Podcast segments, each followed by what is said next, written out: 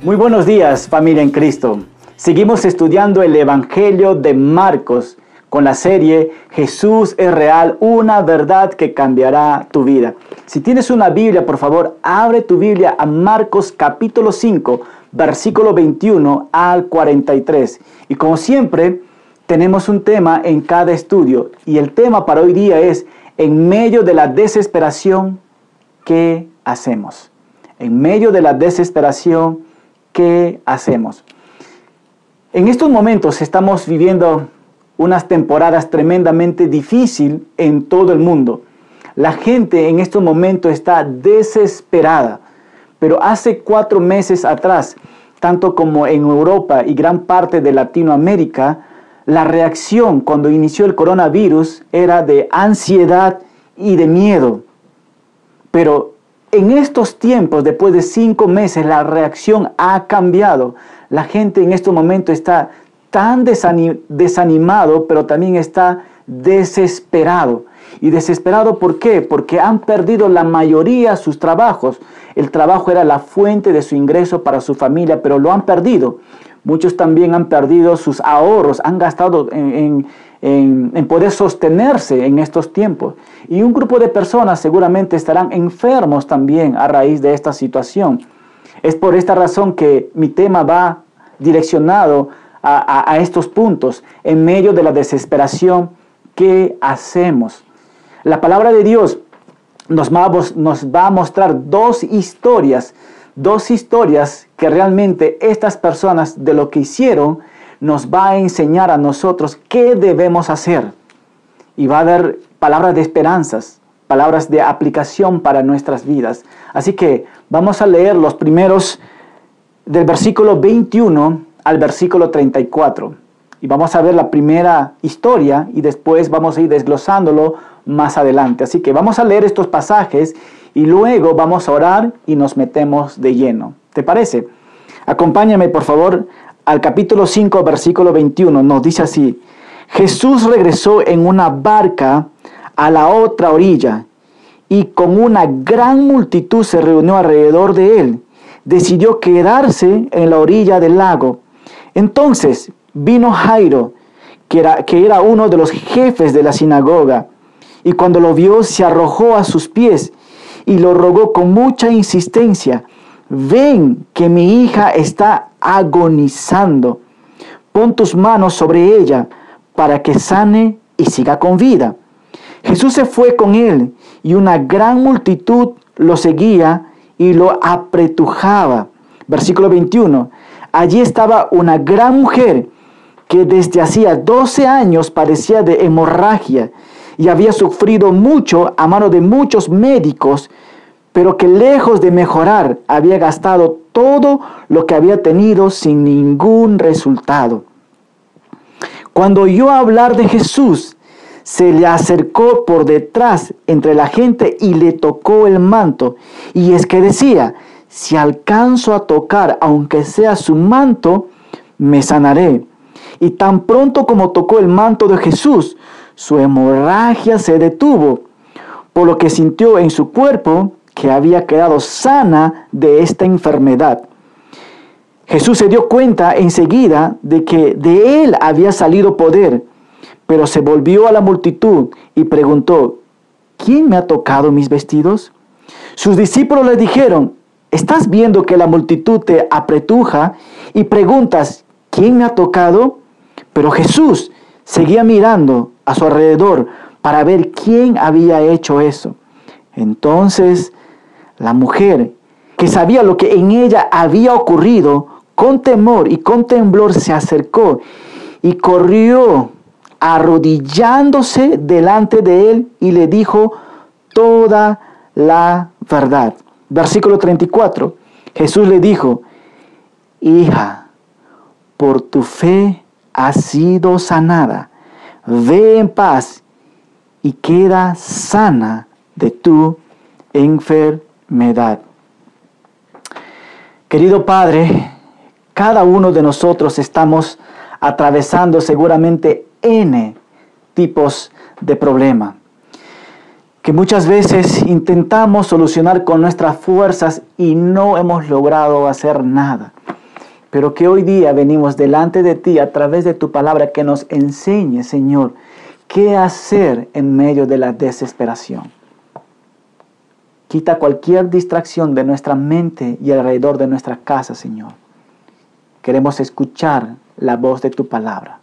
Bendícenos, te lo pedimos en el nombre de Jesucristo. Amén y amén. Quiero entrar haciendo una pregunta a los padres o tal vez a las madres también.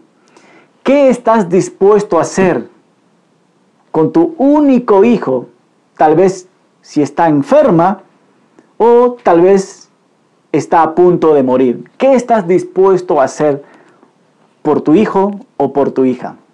Yo recuerdo cuando mis niñas nacieron, cuando eran pequeñitas, los tuve en mis brazos, les daba su leche, les cambiaba el pañal. Y mis niñas empezaban a crecer, a crecer, a crecer. Y cuando eran grandecitas, cada vez que yo iba al mercado, siempre miraba algo que podía comprar por ellas. Y cuando compraba algo por ellas, llegaba a la casa, ellas me daban una sonrisa y se alegraban constantemente. Pero cuando mis hijas empezaron a crecer y a crecer más, muy obvio que se enfermaron también ellas. Tanto es que al punto que me despertaba muchas veces como a las 2, 3 de la mañana, corriendo, corriendo a la farmacia, desesperado también buscando cuál farmacia está abierto para comprar algunas medicinas para el dolor de su estómago o algún tipo de dolor. Y la pregunta sigue nuevamente, ¿qué estás dispuesto a hacer por tu hijo o por tu hija? Un padre en África tuve que caminar un día completo para poder llegar al hospital y, llevarla a su hija para que sea atendida. Y nuevamente, ¿qué estás dispuesto a hacer por tu hija o por tu hijo? Y eso es una historia que vamos a estar viendo de Jairo, un hombre que realmente está desesperado. Y así es que vamos a ver nosotros el primer punto realmente. Yo como padre haría cualquier cosa por mi hija. Y cuando digo cualquier cosa, estoy haciendo cualquier cosa realmente. Y y eso es lo que vamos a ver en la vida de Jairo, en medio de la desesperación. Vamos a contemplar a un padre que realmente está desesperado.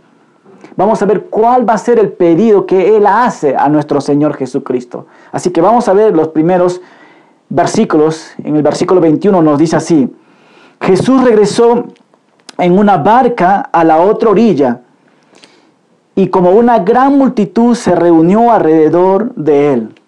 En Lucas 8:40 nos da un poquito más de detalle que la gente dice lo estaba esperando con mucho gozo, con mucha atención a nuestro Señor Jesucristo. Y es interesante, cuando Jesucristo partió de este lugar a Gadara, a, la zona de Gadara que vimos la semana pasada, estas personas, esta multitud de gente no regresó a su casa, se quedó esperando a nuestro Señor Jesucristo. Es muy posible que la enseñanza que dio Jesús les impactó a ellos. Tanto fue que, dije, que dijeron ellos, vamos a ver si Jesús regresa, nos quedamos a la orilla. Y efectivamente Jesús regresó y Él está regresando en estos momentos. Y, qué lindo podemos ver realmente que, que nuestro Señor Jesucristo, después de, después de ser rechazado en Gadara, Él puede regresar a la orilla de Galilea y puede ver a una multitud de gente que le está esperando, listo para escucharlo. Pero quiero imaginarme un poquito, quiero utilizar mi imaginación. Quiero imaginar que Jesús está en el barco y está en la popa, está parado y está observando de ahí a la multitud de gente y por ahí ve a un hombre que se está moviendo completamente y, y está empujando sin pedir permiso y quiere ir a primera fila. Y, nos dice que este hombre se llama Jairo. La palabra de Dios nos dice así. Entonces vino Jairo, que era, que era uno de los jefes de la sinagoga. Es interesante porque Jairo era uno de las miles de personas que estaba esperando ansiosamente a nuestro Señor Jesucristo. ¿Y por qué razón Jairo estaba esperando a Jesús? Bueno, pues Jairo estaba desesperado. Su hija está a punto de morir y ya no hay nada más que hacer. En esa situación se encuentra Jairo. Y en el mismo instante que Jesús se bajó del barco, pisó la arena del mar, en ese mismo instante, la escritura nos dice que Jairo se arrojó a los pies de Jesús, pues vino a su encuentro. Y, y podemos notar que Jairo vino desesperadamente pidiéndole a Jesús que le acompañara a su casa. ¿Y por qué? Porque, como hemos dicho, su hija está a punto de morir. Y Jairo le dijo, ven que mi hija está agonizando. Por favor, Jesús, te he estado esperando por mucho tiempo. Mi hija está agonizando.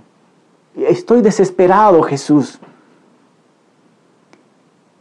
Y podemos hacernos la pregunta, e, e, eso es la petición de Jairo, pero ¿quién es Jairo realmente? La escritura nos dice que Jairo es uno, de los jefes de la sinagoga. En pocas palabras, Jairo era un hombre de reputación realmente. El jefe de la sinagoga es una persona que está encargado en los asuntos espirituales eh, en, la, en la sinagoga, pero también está encargado en la parte administrativa. O sea, no era cualquier persona, era un hombre de, autoridad, era un hombre de rango, este tal Jairo. Pero vemos también que, así como era jefe de la sinagoga, hay muchos jefes de la sinagoga en, aquel tiempo que no creían en Jesús. Pero Jairo era un hombre totalmente diferente. Y como dije, ¿no? Jairo era un hombre de, de mucha importancia en la sociedad. Y fíjate, hermanos, ¿cuál fue la actitud de Jairo al ver a Jesús? Quiero que capte, quiero que te fijes en estos pasajes. Nos dice, se arrojó a sus pies, se arrojó a sus pies y vino a su encuentro. Arrojó a los pies de Jesucristo. Wow, aquí vemos a Jairo hacer algo realmente muy poco común. Normalmente un jefe de la, de la sinagoga nunca va a hacer este espectáculo que Jairo está haciendo. ¿Por qué? Porque Jairo, como dije, era un hombre de reputación, era un hombre muy popular, era un hombre, de, un hombre muy respetado, pero él tenía una situación que en verdad le estaba desgarrando el corazón. Dice Jairo a Jesús, pon tus manos sobre ella, ¿para qué? Para que se sane y siga con vida. En Lucas 8:42 nos da un poquito más de detalle que Jairo nos dice en Lucas 8:42, perdón, que eh, era la única hija de Jairo. Jairo no tenía más hija, es la única hija que él tenía. Y nos dice también que tenía 12 años esta niña. Pero vemos que Jesús nos dice que se fue con él, pero también una gran multitud le seguía. Este hombre realmente en su desesperación tenía una gran confianza en Jesucristo. Confiaba en Jesucristo, que Él iba a hacer algo. Así que Jesús, por favor, come on, ven a mi casa. Y Jesús dijo, a la orden, mi capitán, yo te voy a seguir, Jairo. Y no solamente le, siguió Jesús, pero también nos dice una gran multitud lo estaba siguiendo a Jesús para ver qué es lo que iba a hacer Jesús. Mira, en los pasajes que vienen, en los pasajes que viene, vamos a ver la fe de Jairo, la fe de este padre que realmente va a ser probado. Va a haber, va a haber algunos obstáculos mientras que él está viajando a su casa. ¿Y cuáles serán estos obstáculos? Por lo menos vamos a ver dos obstáculos en estos momentos. El primer obstáculo es que mientras que Jairo está, está viajando con Jesús, una mujer se va a cruzar. Una mujer que realmente estaba en sufrimiento, no por una semana, no por un año, sino por 12 años. Esta mujer, así como Jairo también, no sacó una cita con Jesús, simplemente se sacó su cita para ser entrevistado por Jesús. Pero esta mujer está desesperada también. Esta mujer también necesita un encuentro con Jesús. Vamos a ver qué es lo que va a pasar. Si me acompañas, el siguiente punto que vamos a ver es en medio del sufrimiento. El primer punto hemos visto en, medio de la desesperación, la vida de Jairo, un hombre desesperado. Pero la segunda observación es en medio del sufrimiento, una mujer que está sufriendo. Vamos a ver qué nos dice las escrituras. Versículo 25 nos dice, allí estaba una mujer que desde hacía 12 años que parecía de hemorragia. 12 años, wow, es una mujer sufriente, ha sufrido mucho. ¿Cuál es el problema de ella? Pues ahí está, está sufriendo de una hemorragia. Haciendo una comparación, ¿cuál tiene más peso? ¿La situación del sufrimiento de la mujer o la desesperación de, la, de, de Jairo? Si pensamos nosotros, pues es obvio, la hija de Jairo está a punto de morir y vamos a, poner que, y vamos a suponer que realmente tiene más peso. Pero si nosotros podemos ver y, y, podemos fijarnos un poquito más en la historia de esta mujer, realmente esta mujer estaba desesperada también, estaba sufriendo. ¿Y por qué? Porque realmente esta mujer tenía un trauma emocional en el alma. En su mente, esta mujer no sabía qué hacer debido a su problema que tenía. Pero ¿cuál era el problema que ella tenía? Dice, esta era una mujer que estaba sangrando. ¿Por cuánto tiempo? Por 12 años, por 12 años. Y en el lenguaje original, en el griego, cuando, cuando dice hemorragia, dice flujo de sangre. Quiere decir que esta mujer todos los días estaba botando mucha sangre, fluyendo mucha sangre. Tenía un sangrado. Tenía un sangrado esta mujer. No solamente sufría de un sangrado, sino que que lo venía constantemente este sangrado. Imagínate por un momento a esta mujer bajo de hemoglobina y, y capta más o menos la idea. Imagínate esta mujer haciendo compras en Plaza Vea, haciendo compras en el molino, haciendo compras seguramente en, en uno de los mercados que está ahí. Pero mientras que estaba caminando, como tenía flujo de sangre, se derrama sangre, es muy posible que en muchos lugares esta mujer se desmayaba porque se quedaba sin fuerza, en, eh, su hemoglobina estaba tan bajo. Pero no solamente esto, podemos ver por otro lado también que esta mujer, según, según la ley, cuando una mujer tenía flujo de sangre, más allá de lo que era normal en su periodo menstrual, dicha mujer era considerada inmunda. Si en los, en los, en los días que ella menstruaba, la ley nos decía que esta mujer era inmunda. Pero esta mujer tenía 12 años y por ende los 12 años era considerada una mujer inmunda. ¿Qué quiere decir con esto? Que nadie podía acercarse a esta mujer. Todo lo que ella tocaba era inmundo. Si ella se echaba en la cama, su cama era inmunda. Si se sentaba en un sillón, su sillón era inmunda. Si tocaba a una persona, la persona quedaba inmunda. Por otro lado, esta mujer no podía ir a la sinagoga para orar. No podía ir al templo, en pocas palabras, ni a la iglesia podía ir esta mujer. Pero qué triste su vida. Y, es más triste, ¿sabes por qué? Porque es muy posible que esta mujer tenía familia. Y si es, que, si es que tenía familia, pobre de sus hijos, no podía ver a sus hijos por 12 años.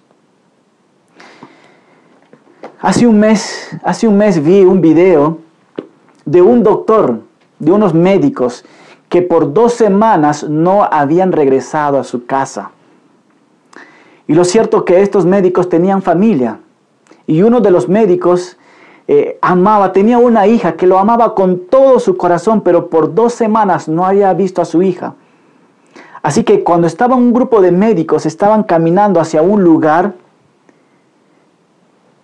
la esposa y la hija se cruzaron y la niña al ver a su padre dijo, ahí está mi papá. Y la niña desesperado por verle a su papá que no vio por dos semanas, empezó a correr. Mi papá, mi papá. Y el padre al ver a su hija que no vio por dos semanas, comenzó a correr y, y en el momento que se iban a encontrar y abrazar los dos, el médico se dio cuenta que eh, pensó y dijo, ¿no? que si yo abrazo a mi hija, lo voy a contagiar, lo puedo contaminar y mejor. Y ese momento que le va a abrazar, levantó su mano y le dio la espalda a su hija y la impotencia que el, doctor no podía abrazar a su hija, comenzó a llorar el doctor. y la niña comenzó a llorar también en el mismo tiempo. Casi la misma sensación es muy posible que esta madre también sentía al no ver a sus hijos.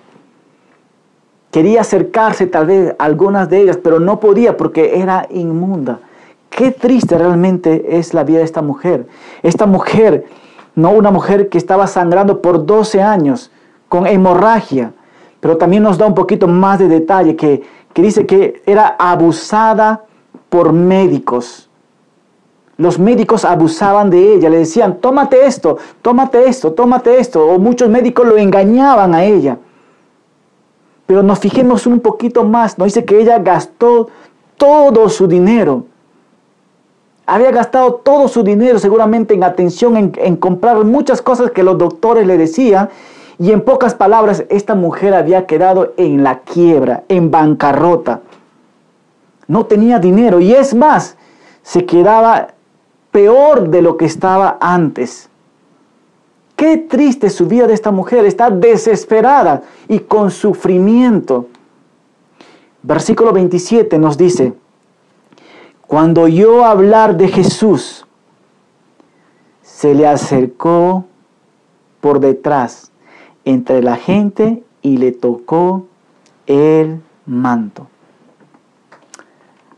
Esta mujer, habiendo sufrido, estando en quiebra, sin dinero, desesperada y sangrando seguramente, ya no tenía más chance, no tenía más opción. Pero felizmente en ese momento escuchó un testimonio acerca del poder de Jesucristo. Un testimonio no solamente del poder, pero la compasión de nuestro Señor Jesús. Ahora, no sabemos quién le habría contado sobre Jesús y qué le habría contado a esta mujer. No sabemos quién le dijo a esta persona que Jesús puede sanarlo. Yo pienso que a lo mejor fue una mujer de la iglesia Calvary la Semilla. Yo pienso que fue una de ellas. No, no, no, es una broma esto. No fue una de las mujeres de Calvary la Semilla. Pero una mujer dio testimonio. ¿Sabes qué? Hay un hombre que puede sanar, ha hecho muchos milagros y tiene el poder para hacerlo. Esta mujer no solamente escuchó con sus oídos, pero también caló en su corazón, porque vamos a ver que esta mujer empezó a tener fe. Versículo 21 nos dice, 28 nos dice así, y es que decía, si alcanzo a tocar aunque sea su manto, me sanaré. La fe de esta mujer, la fe de esta mujer se manifestó en su pensamiento. Pensó ella que si alcanzo a tocar el manto de Jesús. Versículo 29. Tan pronto como tocó el manto de Jesús, nos dice, su hemorragia se detuvo, por lo que sintió en su cuerpo que había quedado sana de esta enfermedad. ¡Wow! Hermanos, ¿cuánto falta hace de un médico de médicos que sana el alma? ¿Cuánto falta hace en nuestros tiempos? En nuestros tiempos Jesús sigue haciendo lo mismo. Versículo 30. Y Jesús se dio cuenta enseguida y preguntó, ¿quién me ha tocado mis vestidos? ¿Quién? ¿Quién, quién me ha tocado mis vestidos? Es una buena pregunta que Jesús hizo, ¿verdad? Versículo 31, sus discípulos le dijeron, los más espirituales, me encanta, eso es interesante, los discípulos le dijeron, eh, eh, eh, quiero imaginarme un poquito, porque a veces los discípulos son muy toscos con Jesús. A ver, le dijeron, dice, estás viendo que la multitud te está apretando y preguntas, ¿quién me ha tocado? Jesús. A ver, a ver, Jesús. Es una broma lo que estás diciendo, ¿verdad? Hay más de 5 mil personas acá que todo el mundo te está tocando y nos estás preguntando realmente quién me ha tocado. Jesús, ¿no estás pensando realmente? ¿Acaso no te das cuenta el 24 de diciembre, en el molino, en Cusco, cuando hay tanta gente, la gente se toca entre sí. Es así, es parecido, como si fuera en el mercado, es como la gente estuviera acá. Todo el mundo te está tocando Jesús. Y vienes a preguntarme esto, es un chiste Jesús. Pero mira, y Jesús dice, ¿quién me ha tocado? Mira, aunque todos estaban cerca de Jesús y todo el mundo lo estaba tocando, pero hay alguien que lo tocó de una manera especial. No un toque cualquiera, un toque de fe. Y esto nos enseña, hermano, que no es suficiente estar cerca de Cristo, lo más importante es llegar a tocarlo con fe. Y esto puede pasar también cuando estamos en la iglesia. Podemos estar en la iglesia, pero ni siquiera tenemos fe en lo que la palabra de Dios nos está diciendo.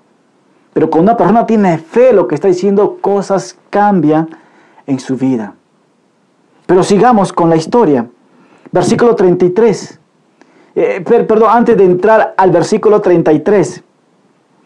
Jesús está haciendo la pregunta, ¿quién me ha tocado? Quiero, quiero que captes esto. La mujer está por este lado, por el lado derecho. Y yo me imagino que Jesús inició por la izquierda. ¿Quién me ha tocado? Miró por acá.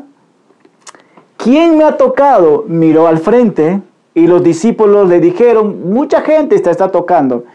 Y se volteó y le miró a la mujer. ¿Quién me ha tocado? alguien me ha tocado. Yo me imagino que Jesús miró a esta mujer. Y nos dice el versículo 33. Entonces la mujer, que sabía lo que en ella había ocurrido, escucha, con temor y temblor se acercó y arrodillándose delante de él le dijo toda la verdad. 34. Jesús le dijo, hija, por tu fe has sido sanada, ve en paz y queda sana de tu enfermedad. Hermanos, ¿Jesús sabía quién era esta mujer? Pues claro que, claro que sí, Jesús realmente sí sabía quién era esta mujer. Ahora, Jesús llama a esta mujer de lo que estaba escondido, lo llama a esta mujer. ¿Y por qué? Jesús quería que esta mujer se identificara primeramente y número dos, quería que Jesús dé su testimonio a esta multitud acerca de la obra de Dios que había pasado en su vida. Hebreos 11:6 nos dice, sin fe es imposible agradar a Dios porque es necesario que el que se acerca a Dios crea que Él existe y que sabe recompensar a quienes lo buscan. Esta mujer lo estaba buscando y Jesús quería que se identificara y que diera testimonio público de lo que Dios ha hecho en su vida. Entonces hacemos la pregunta, ¿por qué era necesario hacer público? ¿Por qué era necesario? Bueno, por, algunas, por, por varias razones que vamos a ver rápidamente. Uno, Jesús lo hizo para que ella supiera que la razón de su sanación era no por tocar el manto de Jesús, sino por la fe. A veces pensamos ¿no? que el manto de Jesús realmente sana, realmente no sana, es la fe. Entonces Jesús está direccionando a la persona que realmente lo ha sanado. No el manto, pero la fe depositado en mí. Y también nuestro Señor Jesucristo quiso que la mujer se identificara realmente para que ella pudiera confesarse, porque nos dice que ella confesó todo a nuestro Señor y con ese todo está contando su vida pasada, sus pecados, sus temores, sus miedos, su soledad, su enfermedad, todo lo contó a nuestro Señor Jesucristo. Y podemos ver esto, que el que confiesa, no, dice, porque con el corazón se cree para justicia, pero con la boca se confiesa para salvación. Romanos 10, 10. Pero también podemos notar algo muy importante, la palabra que le dijo Jesús. ¿Sabes cuál? Hija. Hija. Yo me imagino como un eco. Hija, hija, hija, hija. Es como que la mujer estuviera preguntándose, Jesús, ¿me estás diciendo, hija? A mí, el creador del mundo, ¿me estás diciendo a mí, hija? ¿Por cuánto tiempo esta mujer no escuchó palabras de compasión, ternura, como una voz de un padre? Me imagino que eso fue tan tierno para el corazón de esta mujer. Y Jesús le dije, hija, hija, tu fe, tu fe te ha, ¿qué dice? Te ha hecho salva. Uno, ve en paz y quédate sana. Salva y sana. ¡Wow! Qué lindo el corazón de nuestro Señor Jesucristo. Esta mujer no solamente quedó sana, pero también regresó a ser parte de la vida social, parte del pueblo. Y al momento que ella quedó sana, es muy posible que después de, después de esta sanación, es muy posible que ella pudiera tener más hijos también, que el Señor habrá restaurado todo, todos parte de su vientre. Entonces, ¿qué aplicación podemos ver nosotros aquí, hermanos? Que en medio del sufrimiento, en medio del sufrimiento, nosotros debemos de venir a Jesús en fe. La fe que salva. La Biblia afirma que somos salvos ¿Por qué dice? Por fe. Pero hay dos clases de fe. Una fe intelectual que no salva, que nos dice en Santiago 2.19, y una fe espiritual que sí salva. Efesios 2.8. Entonces, ¿cuáles son las características de esta fe que salva? Basado en la vida de esta mujer. Quiero que anotes tres características rápidamente de la fe que salva viendo el testimonio de esta mujer. Número uno, es una fe que reconoce su necesidad. Una fe que, que reconoce su necesidad. Esta mujer estaba enferma, sin esperanza, sin que nadie pudiera ayudarla a ella. Vemos que es una fe que actúa. Esta mujer razona, pensó que si yo tocara el manto de Jesús, yo podría ser sana. Y ella no se quedó parada, sino que ella actuó después fue y tocó el manto. Entonces, ¿qué podemos ver? Es una fe que actúa.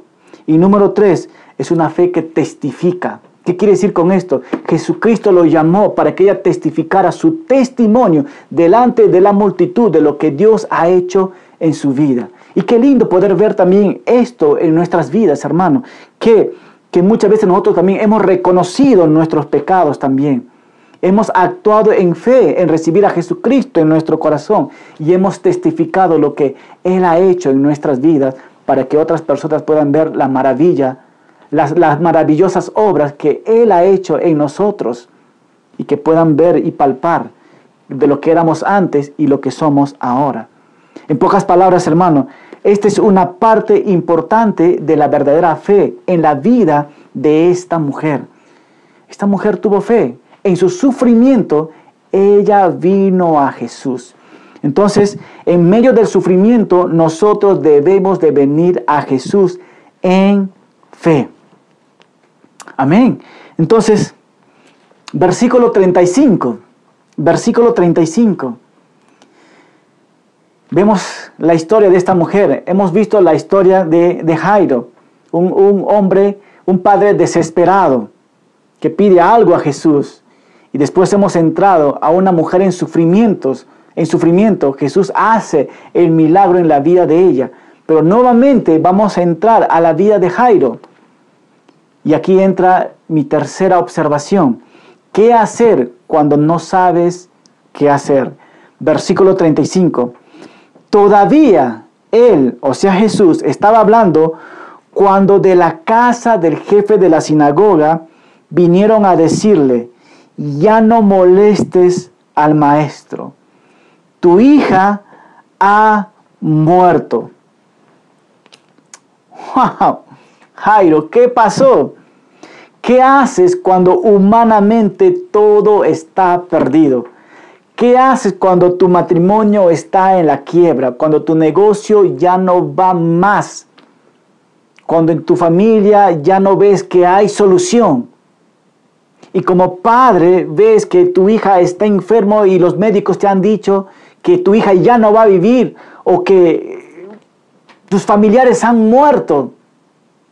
N cosas que puede pasar. ¿Qué hacemos nosotros cuando, qué, qué hacer cuando no sabes qué hacer realmente? Y en esta situación se encuentra Jairo. Nos dice así, ya no molestes al maestro. Tu hija ha muerto. Básicamente a Jairo le dieron sin anestesia esta noticia. De frente, Jairo, ven acá. ¿Sabes qué? Tengo algo que decir. ¿Qué? Ah? Tu hija ha muerto. Wow. Sin anestesia, directo al grano. Ahora, imagínate el corazón de este hombre. Habrá estado hundido cuando escuchó esta, esta noticia.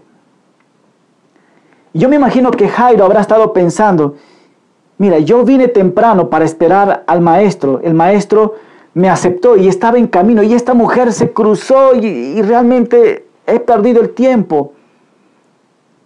Quizás Jairo en la mente estaba echando la culpa a esta mujer. Pero no importa, pero es difícil realmente imaginarnos el estado de ánimo que Jairo tenía. Aún en esta situación parece que que la esperanza de Jairo se fue. Y como, como, muchos dicen, o como yo a veces digo esto, mientras que hay vida, hay esperanza. De hecho, la hija de Jairo ya no tenía vida y por ende ya es como que la esperanza se fue, se fue realmente. Ahora, los amigos vinieron a decirlo a Jairo, ¿para qué molestas más al maestro? ¿Para qué? ¿Para qué molestas más al maestro? Ya no hay nada más, ya no hay nada más que hacer, Jairo. Ya no molestes más al maestro. Mira, Jairo, el maestro Jesús es bueno, es buenísimo enseñando. Yo lo escuché también, eh, su enseñanza es muy lindo, toca el corazón, pero es un maestro solamente llega como maestro. No, no creo que Él puede ya resucitar a tu hija, así que ya no molestes más al maestro. Pero estos hombres, como estaban llegando, no sabían del milagro que Jesús había hecho en la vida de esta mujer. Pero Jesús no va a quedar callado. Versículo 36 nos dice, pero Jesús, que oyó lo que decían, le dijo al jefe de la sinagoga, no temas, solo debes creer. Al parecer, la conversación entre este mensajero y Jairo es muy posible que se haya dado en un lugar un poquito alejado, pero los oídos de Jesús podían llegar hasta ese lugar. Pero Jesús escuchó la conversación.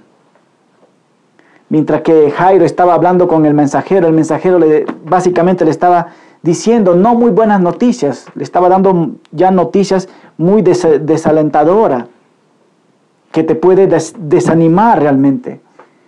Que la fe que tenía Jairo con esta noticia podía tumbar su fe. Pero al mismo instante intervino Jesús. ¿Para qué? para fortalecer a este hombre desesperado. ¿Qué le dijo? Solo debes de creer. Solo debes de creer, Jairo. Solo debes de creer no en lo que te dice la gente, sino en lo que yo te estoy diciendo. Yo tengo el poder para dar vida a tu hijo, a tu hija. Crea solamente en mí, Jairo.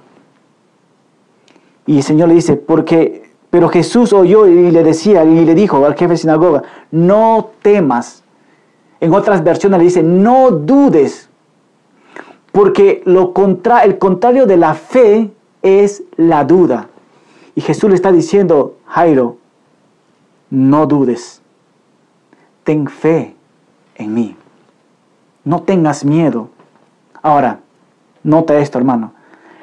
Jesucristo ya dio la palabra. Ahora, Jairo tiene la responsabilidad de escuchar a Jesús o de escuchar al mensajero. Él necesita tomar la decisión. Pero vemos que Jairo tomó una buena decisión.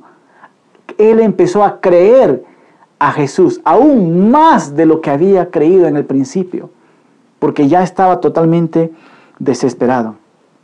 Hermano, cuando todos los recursos humanos fallan, solo queda una cosa o solamente queda una sola alternativa de creer en Jesús. Y por cierto, o de hecho, es la única alternativa que hay. No hay más de creer en Jesús. ¿Qué quiere decir con esto? El Señor siempre está en control de tu vida y de mi vida. Él sabía que toda esta situación iba a pasar.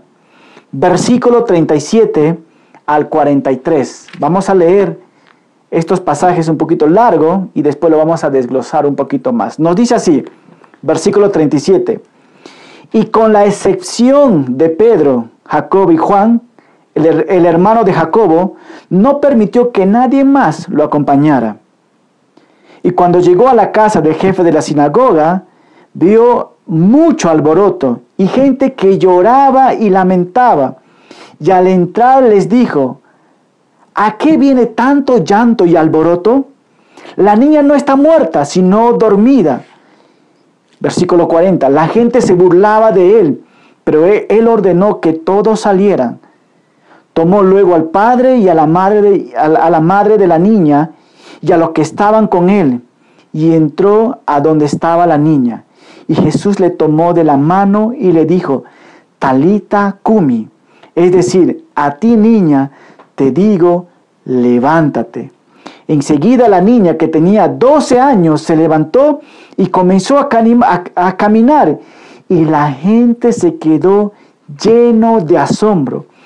Pero Jesús les insistió mucho que no dijeran a nadie de lo que había ocurrido y les mandó que dieran de comer a la niña.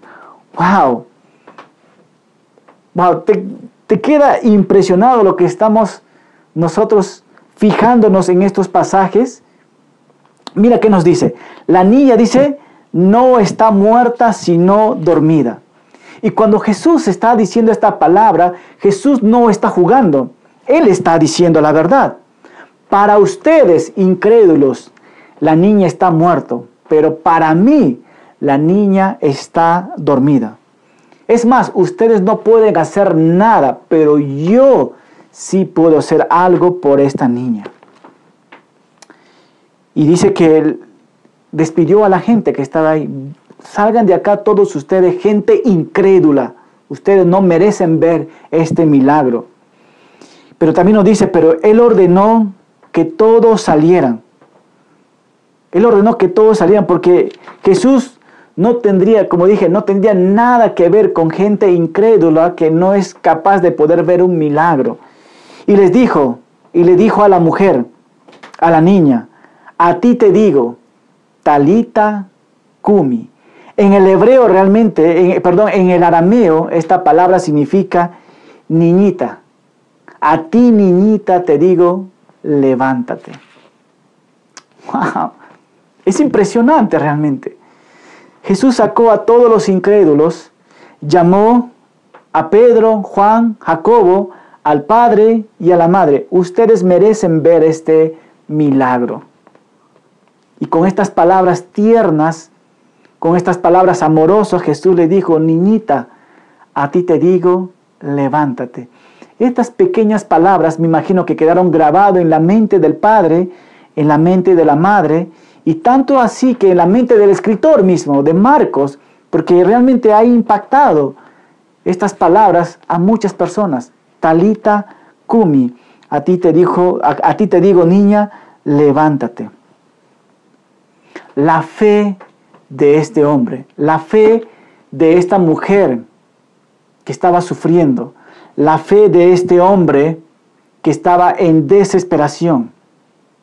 Y cuando hablamos de fe, hermano, es importante la fe para nosotros como cristianos.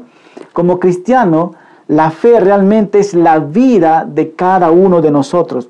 Es parte de la vida cristiana y es importante realmente.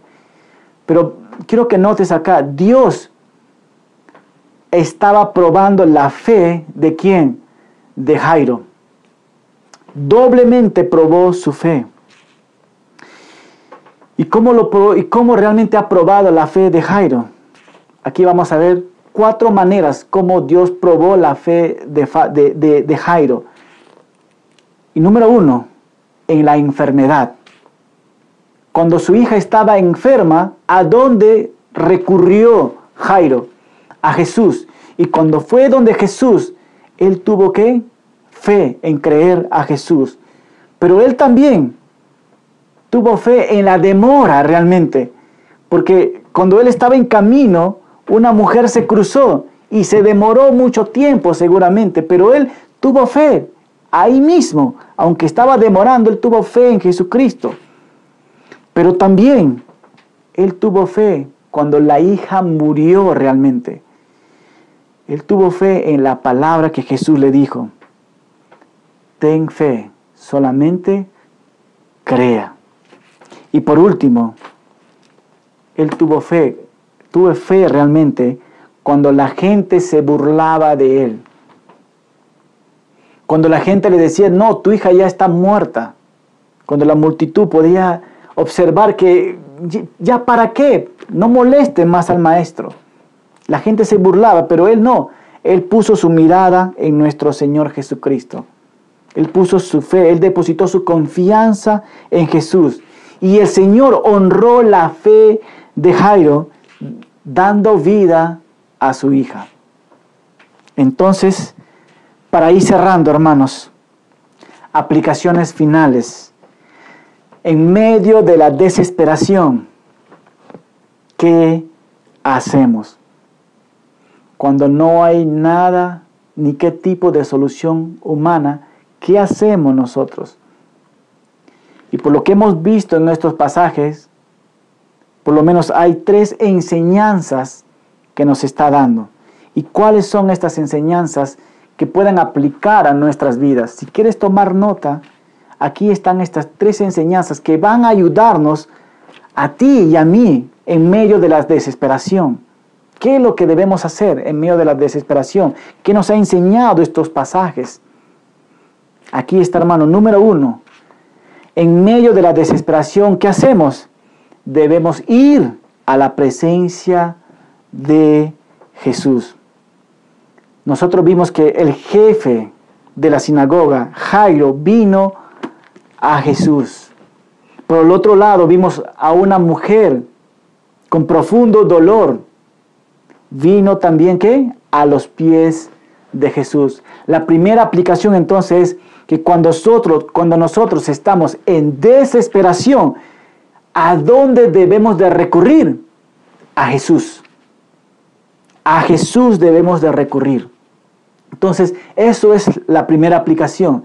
La segunda es, en medio de la desesperación, debemos de venir con un corazón humilde. Debemos de venir con un corazón que humilde. No con orgullo, no con decirle a Dios que merecemos nosotros un milagro en nuestras vidas, no, venir con humildad. Vea el ejemplo de Jairo, se postró delante del Señor. Lo que está diciendo, yo no soy nada Dios para que tú me escuches o para que tú me sigas, pero te doy reverencia por lo que eres. Así que Jairo se postró. Por el otro lado, podemos ver a la mujer que hizo lo mismo cuando fue sanada, se postró a los pies de Cristo, pero antes de eso también tuvo fe ella en Jesucristo. Entonces, ¿qué podemos ver nosotros? Debemos de venir con un corazón humilde. Primero es de ir hacia la presencia del Señor y estando en la presencia tener un corazón humilde. Y la tercera aplicación es debemos de tener una confianza total. ¿En qué? en el poder de Dios y en la bondad. En el poder, porque Él, su poder puede hacer el milagro. Y en la bondad, porque Él es bueno. Pero también debemos de venir con esta confianza. ¿Qué quiere decir con eso? Debemos de venir con fe. Si yo sé que Jesús va a hacer la obra, no solamente que este pensamiento queda en mi mente, sino que tengo que dar el paso de venir a los pies de Cristo. Hermano, déjame animarte con estas palabras. Jesus, we love you. Jesús te ama. Dios te ama tanto. Dios te ama tanto, hermano. Y nunca dudes de esto.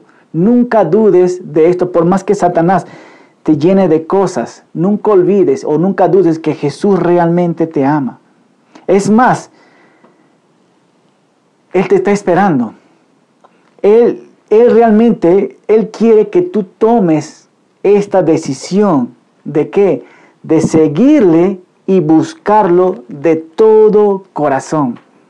De venir y buscarlo de todo corazón.